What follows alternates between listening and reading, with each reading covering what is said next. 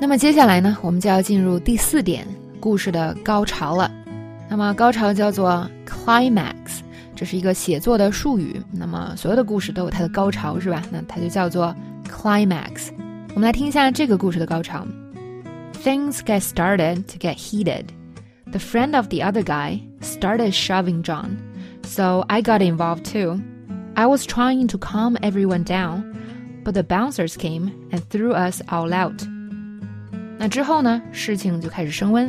那个人的朋友开始推账，所以呢，我也参与了。我想让大家都冷静下来，但是呢，保安过来把大家都轰出去了。这里我们要学的第一个非常地道的表达就是 get heated，指的是事情变得更加激烈了，是吧？事情升温了。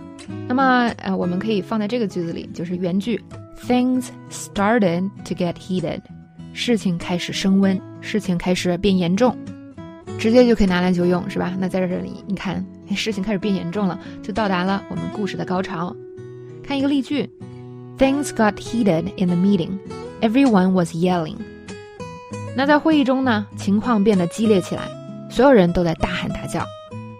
另外，我们要学的一个词呢，就是 shove。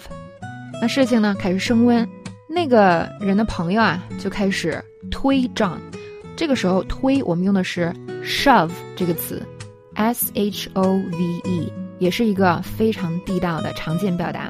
那么它不光有推，还有猛、使劲儿推的意思。如果呢你说 push，那 push 的程度就会比 shove 低一些。它不是说 push 推的就轻，而是说 push 这个词呢本身它并没有表明程度，到底是推的有多狠。但是 shove 就是是推的比较猛，推的比较粗鲁，是吧？我们来看一个例句，特别形象，就是我特别讨厌坐地铁，因为所有人都在猛推你。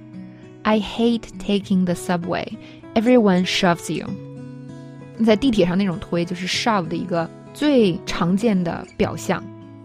那 shove 一般指用肩啊或者手这样的推，地铁里不就是这样吗？好，接下来呢，他们开始推我的朋友，所以我也参与了，是吧？就是我也开打了。那么这个。我也参与了。如果你不想说具体你干了什么，我们就可以说，So I got involved too. Get involved 就是卷入其中、参与的意思。有的时候呢，你的朋友之间发生争执，那我们并不想参与，所以就可以说，哎呀，不要扯上我，我不想卷进去，或者我不想参与。Please leave me out of it. I don't want to get involved. 接下来的一个词是 calm down。让谁谁谁安静和冷静，这个表达应该很多同学是比较熟悉的。那么这样的表达呢，大家应该学了很多，但是为什么觉得口语还是说不好呢？就是因为呢，虽然这个词简单，但是你要把它用在正确的地方。